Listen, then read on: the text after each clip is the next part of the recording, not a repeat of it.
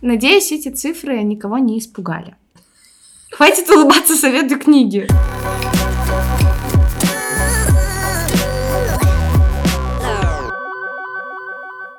Всем большой психологический привет! Вы слушаете подкаст «Психанем с умом» и с вами, как обычно, его ведущие Виктория и София. Привет-привет! Если вдруг вы слушаете подкаст впервые, представлю нас. Я практикующий клинический психолог из Латвии, а Виктория – студентка факультета психологии в Латвийском университете. Тема сегодняшнего выпуска, как вы уже поняли по названию, это психологическая травма. И с уверенностью могу сказать, что это не последний выпуск, посвященный травме, так как тема очень обширная. Как ты считаешь? Соглашусь. О травме, травматическом опыте и всем из этого вытекающем я могу говорить бесконечно. Это то, с чем я постоянно сталкиваюсь в своей работе, и это, правда, очень обширная тема, и думаю, важно ее осветить. Да, когда мы спросили у наших подписчиков в Инстаграме, есть ли какие-то вопросы по этой теме, то пришел такой вопрос. В каких случаях может идти речь о травме, а в каких о просто неприятном происшествии? А то сейчас обо всем говорят. Это травма. И мне кажется, этот вопрос прекрасный, так как одна из причин, по которой я, в принципе, очень хотела сделать выпуск на эту тему, это как раз-таки вот этот вопрос. О травме и о ПТСР сейчас так много говорят, что границы для обычного человека размылись в этом вопросе, и уже люди не понимают, что и что. Думаю, это важно обсуждать. И как только какая-то тема становится популярной, сразу вокруг нее образуется очень много мифов и догадок. Плюс в случае с ПТСР э, люди очень часто штампуют себе диагнозы.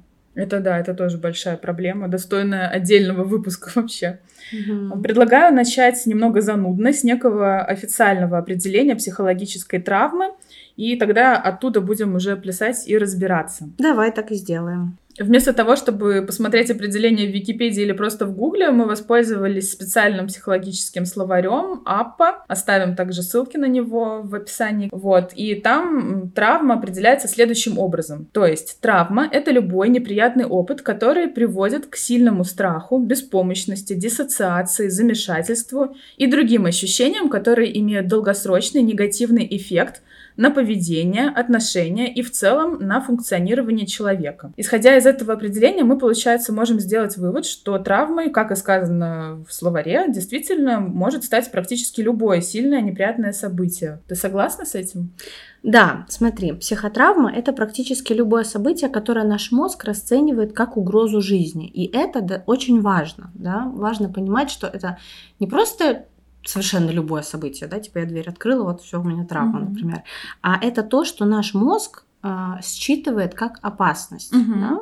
Как что-то, что угрожает нам, косвенно или реально. То есть угрожает здоровью и нашей физической самосохранности. Ты сказала очень важный момент, на мой взгляд, то травма — это то, что наш мозг именно расценивает, да, то есть иногда бывает, что сторонний человек подумает, ну что в этом угрожающего, да, а если вот мозг определенного человека расценивает это как угрозу, даже если это не так, то, ну, соответственно, и эффект соответствующий. Ну да, и смотри, у каждого человека свой опыт, и мозг работает по-своему по-своему. То есть, например, то, что есть в твоих паттернах, нет у меня. Угу. Да? То есть что-то может быть связано с твоим прошлым опытом, чего у меня нет. И поэтому твой мозг расценивает это как опасность, угрозу, да, и потерю там контакта, может быть, с реальностью или там со своим опекуном или с чем-то еще. Мы не можем предусмотреть этого. Окей, хочу тогда поподробнее обсудить вот этот вопрос, почему одно и то же неприятное событие может по-разному повлиять на людей. Кого-то травмировать, а кто-то будет это вспоминать просто как какой-то инцидент, может быть, даже забавный инцидент в своей жизни. И что-то мне подсказывает, что в этом обсуждении мы, может быть, опять не обойдемся без каких-то биологических подробностей. Да, мы уже немножко их упомянули. Давай сразу договоримся и с тобой, и со слушателями, что мы здесь сейчас говорим именно про то, что какое-то событие подействовало на человека травматически, угу. да, то есть повлияло на его представление о мире, представление о себе и на качестве жизни. Потому что отдельно мы можем еще поговорить про посттравматическом стрессовом расстройстве и о других похожих угу. каких-то аббревиатурах, диагнозах. Но вот сейчас именно про травматические события. Существуют определенные факторы риска, да, это ранний травматический опыт, например, пережитый в детстве, что и является вот этим биологическим паттерном угу. того, как наш мозг, например, создает дальнейшие ассоциации угу. с какими-то событиями. А также психиатрические расстройства в семье или у самого этого человека, с которым это случилось. А еще немаловажны доступные человеку ресурсы. Это его интеллектуальные способности, материальный уровень жизни и мыслительные стратегии. Под мыслительными стратегиями я имею в виду способность воспринимать окружающий мир, да, то есть, может быть, у кого-то есть какие-то частые ошибки критического мышления, да, mm-hmm. может быть, какие-то верования определенные, которые дополнительно влияют на то, как он воспринимает определенные события. Ну и также окружение э, здесь является большим ресурсом.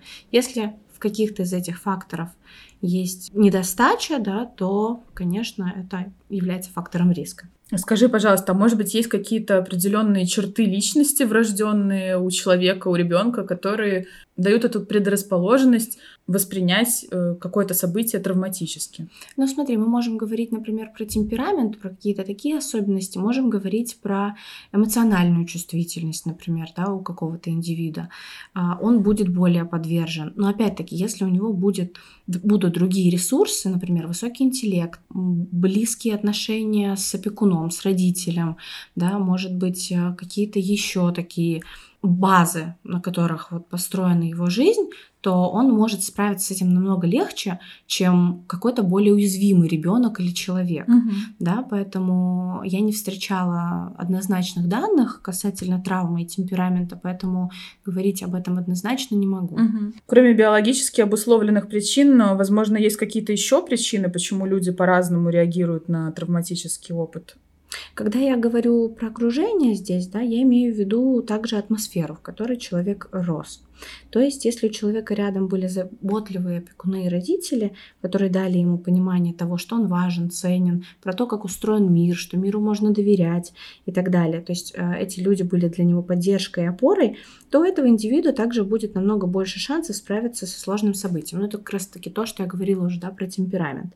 И это событие с меньшей вероятностью его сломят. То есть такой надежный тыл вот у человека был, например, и он в дальнейшем может быть более крепким и стойким. Угу. Мне вообще очень нравится метафора с деревом, да, где нарисован ствол дерева, и дальше такие красивые пышные листья, и объясняется это тем, что вот эти корни у дерева, чем они более обширные, чем лучше там, в общем, в почве проросло вот это все, тем более стойким будет дерево и более пышной будет листва. Вот то же самое примерно мы видим с травматическими событиями, и с людьми, которые сталкиваются с чем-то болезненным. Очень здоровская метафора с деревом, очень классно иллюстрирует то, что ты хотела сказать.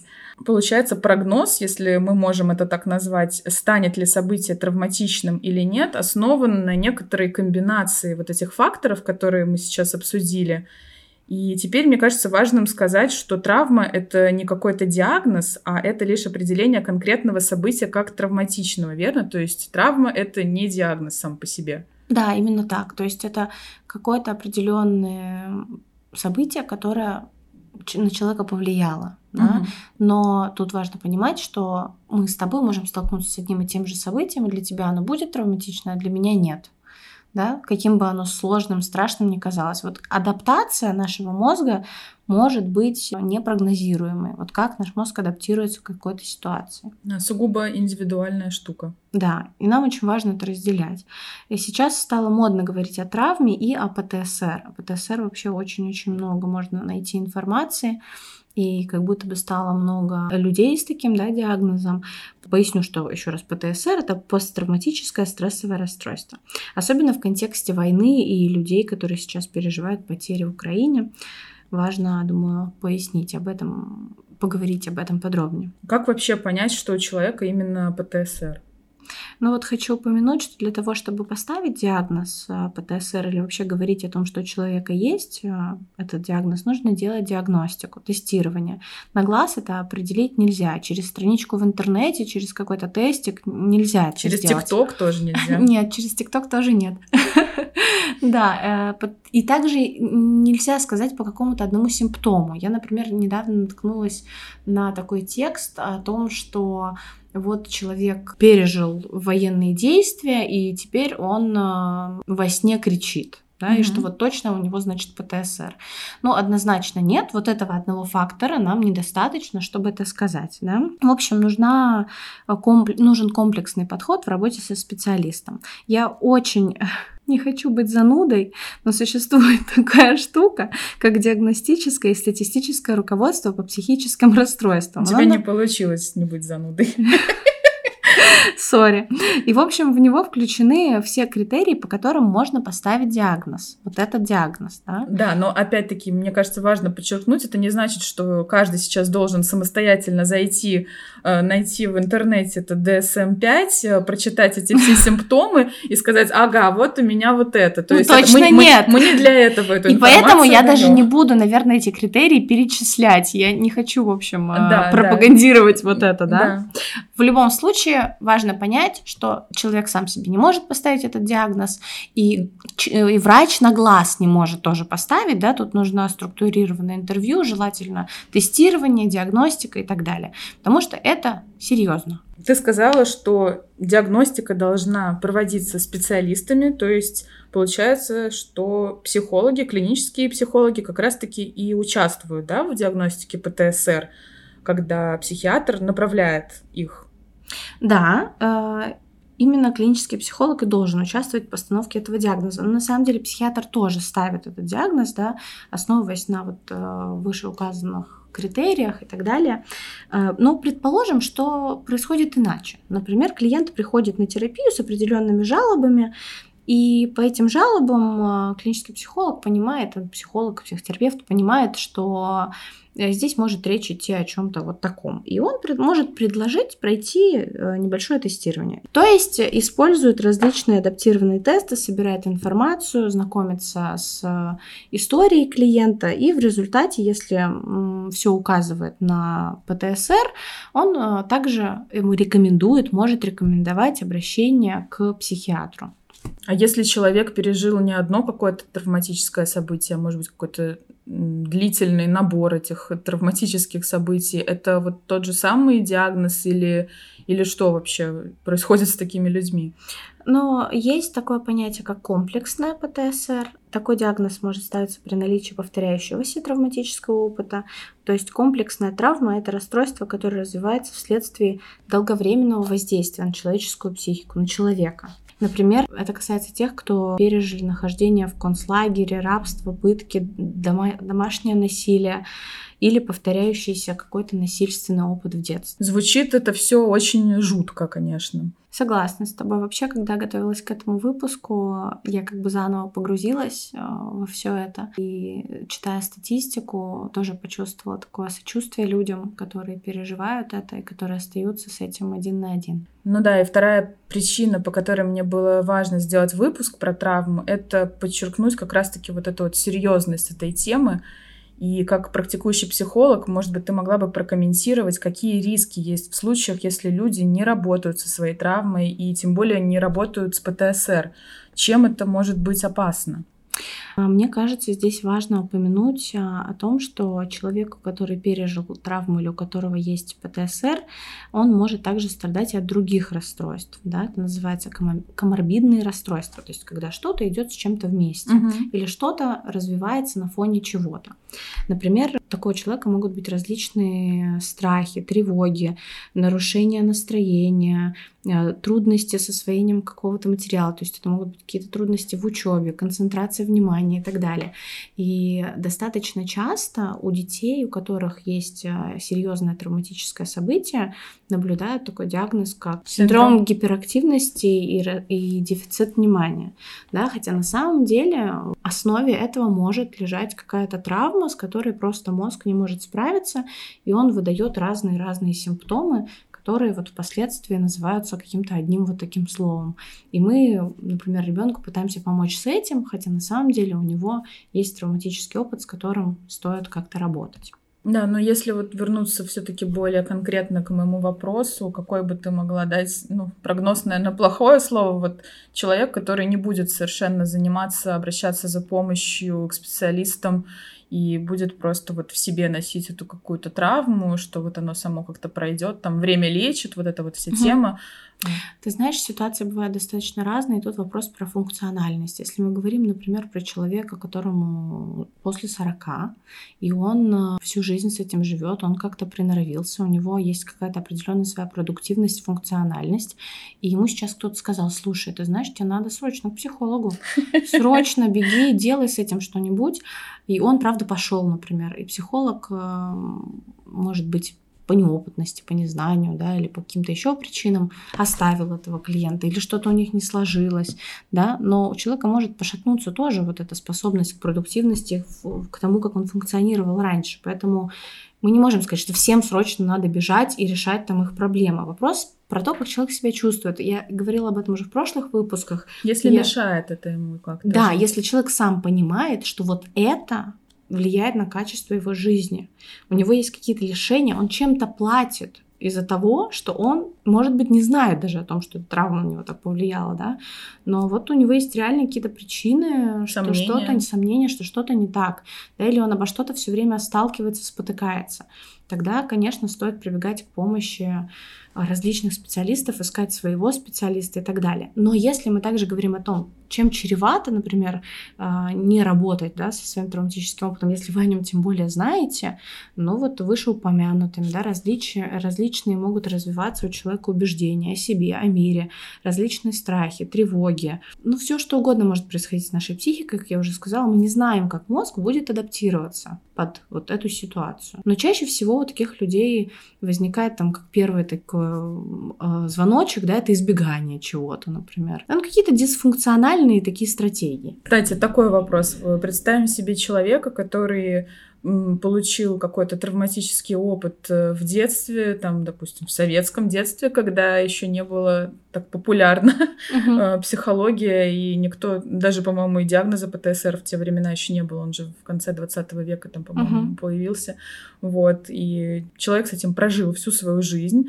вот. Э, а сейчас э, узнал, что тут есть такая штука, и он, в принципе, даже бы хотел и готов был бы поработать, но ему уже там, не знаю, какого-нибудь пенсионного возраста. Есть ли смысл вообще в этом возрасте уже что-то делать? Вот такой интересный вопрос. Я бы сказала, что есть, если есть мотивация, да, это, во-первых, во-вторых, может быть, в этом возрасте как раз уже человеку открылась э, какая-то другая сторона этого события, да, или он более способен как-то гибко к этому подойти, что, конечно, с возрастом, наоборот, реже бывает, потому что мы как будто убеждаемся, да, что все работает так, как мы думаем. Но мне кажется, никогда не поздно. Да, если появилась такая мысль у самого человека, что ничего себе, сейчас вот так и так обстоят дела, почему бы не попробовать? То есть смысл есть, может быть какой-то эффект и, и в таком возрасте. Я думаю, что да. И плюс еще ко всему, смотри, мы можем, например, узнать о том, что да, это вот событие могло на меня повлиять. Или мы можем, например, не знать, что с нами это событие было, и нам потом как-то это становится известно, да, что вот мы что-то пережили определенное. И у нас может встать на места картинка, да, вот пазлки могут сложиться, мы можем понять, что да, вот я поэтому вот так себя веду или где-то вот так реагирую. Но, опять-таки, давайте не будем прикладной психологией заниматься и будем смотреть на случаи реально, да, вот какие они бывают. Закругляясь, хочется также дать, может быть, несколько рекомендаций тем, кто в обычной жизни сталкивается с людьми, которые заявляют о своем каком-то травматическом опыте. Хотя нам, допустим, кажется, что это какая-то там фигня, да. Я, конечно, надеюсь, что наш выпуск все же помог донести людям, почему не стоит легкомысленно относиться к таким заявлениям от близких, вот, но все равно, может быть, какие-то советы ты могла бы предоставить, как с такими людьми общаться, как-то по-особенному. Ты имеешь в виду такие ситуации, когда, например, я тебе рассказываю, что вот, слушай, у меня такое случилось, и я вот переживаю, там плохо сплю, например, а ты мне говоришь, да, все это херня и все ерунда, да, иди да? побегай. Иди побегай. Да, ну что же, я могу сказать, что давайте будем бережными друг к другу и не будем раздавать советы и указывать другим людям, что им делать. Мне кажется, это вообще самая большая ошибка, в как таковой поддержке, да, когда вот один думает, что ему надо поддержать другого, он может считать, что ему нужно, жизненно необходимо какую-то стратегию предоставить. Делай вот так, забей, не думай про это, да, там, не знаю, посмотри кино там, или что-то еще. Потому что в, кажд... в каждом из нас есть вот этот вот э, деятельный персонаж, да, который хочет как-то вот ускорить процесс. Не нужно ничего уска... ускорять, нужно принимать как-то эти чувства, может быть, быть рядом. Если вы не можете быть рядом, вас очень сильно злит, раздражает, ну, значит, как-то абстрагируйтесь, да, от э, такой ситуации, где вы не можете можете оказать помощь, можете только навредить. Я, наверное, приведу более конкретный пример. Два друга, у одного друга в детстве было насилие какое-то, а у другого друга э, собачку сбила машина. И он был свидетелем. И он был свидетелем этому, да, и вот тоже говорит, что у него теперь вот травма на этой почве. И вот тот друг, у которого было насилие, допустим, говорит, да ладно, ты вот что там, что это за... Это же просто собачка. Да просто собачка там у тебя умерла, как бы, ничего страшного. Вот у меня что было? Угу. Да, но вообще стратегия сравнения кого-то с кем-то заведомо ложная, плохая, да. Это никак не может поддержать другого, да. Не делайте так. В таком случае, конечно, вопрос о том, насколько сильно болит у одного и насколько сильно болит у другого. Здесь мы видим, да, что они не могут друг друга поддержать, потому что у них у обоих какой-то внутренний коллапс, что-то не в порядке, да. Это как раз тот случай, когда кому-то нужно самоустраниться из этой беседы. Поэтому лучше всего, конечно, если такое вы услышали, да, подумать о том, что это не про вас. Да, это не относится к вас, к событию, о котором вы переживаете. Это просто стечение каких-то факторов. Возможно, этот человек по своим личным причинам не может поддержать вас. Вы не плохие, ваша ситуация не может быть оценена кем-то. Да, в завершении давай немножко еще позанудничаем, мы добавим циферок в наш выпуск. Давай попробуем. Ну вот, например, есть такие цифры. До 56% детей и подростков в Европе пережили как минимум одно психотравматическое событие. И достаточно только... много. Достаточно много, да. И только у 16% из них развилась ПТСР. Да, это тоже такая интересная да, статистика. Мы можем видеть, что это травматическое событие еще не означает, что у человека будет диагноз или что с ним что-то такое случится. Да, но мне кажется, тут важно еще упомянуть, чтобы люди сейчас не подумали, что только 16% как-то пострадали да, от травматического события. То есть, если у них нет диагноза, это не значит, что эта травма никак не влияет на их жизнь, правильно? Да, но это также может говорить о том, что они как-то адаптировались, да? да? да. А вот эти 16%, они не адаптировались, они больше страдают от того, что с ними произошло. Также есть еще статистика о прогнозируемом риске развития ПТСР. И когда я первый раз столкнулась вот с этими ну, прогнозируемыми рисками, мне было очень любопытно. Особенно, знаешь, у меня вызвало любопытство люди, у которых близкие попадают в реанимацию более чем на 5 часов, тоже подвержены вот этой психотравме, да, потому что наш мозг это воспринимает как угрозу жизни, и, соответственно, это влияет на нас. Но вернемся обратно к цифрам. Итак, люди, которые пережили военные действия, имеют риск развития ПТСР до 50%. Люди, которые пережили изнасилование, до 49%. Э, жесткое избиение и физическое насилие до 31%. Любое другое сексуальное насилие около 23%. Также можно найти такие данные, как риски при серьезных авариях 17%, внезапная неожиданная смерть члена семьи или друга 14%, и также угрожающие жизни заболевания ребенка 10%. Кстати, я слышала такой интересный факт, я не знаю, насколько он подтвержден научно, что развод э, тоже может являться таким же травматическим э, событием, как смерть человека чуть ли не, да, что типа, что развод — это маленькая смерть, или это просто такая красивая фраза? Я думаю, что это больше про фразу. Я совсем недавно проходила обучение в рамках того, как работать э, с людьми, у которых есть ПТСР, там как раз затрагивали вот эту тему расставаний и развода, да, то есть это не может относиться к вот этому травматическому событию, которое вызвало ПТСР.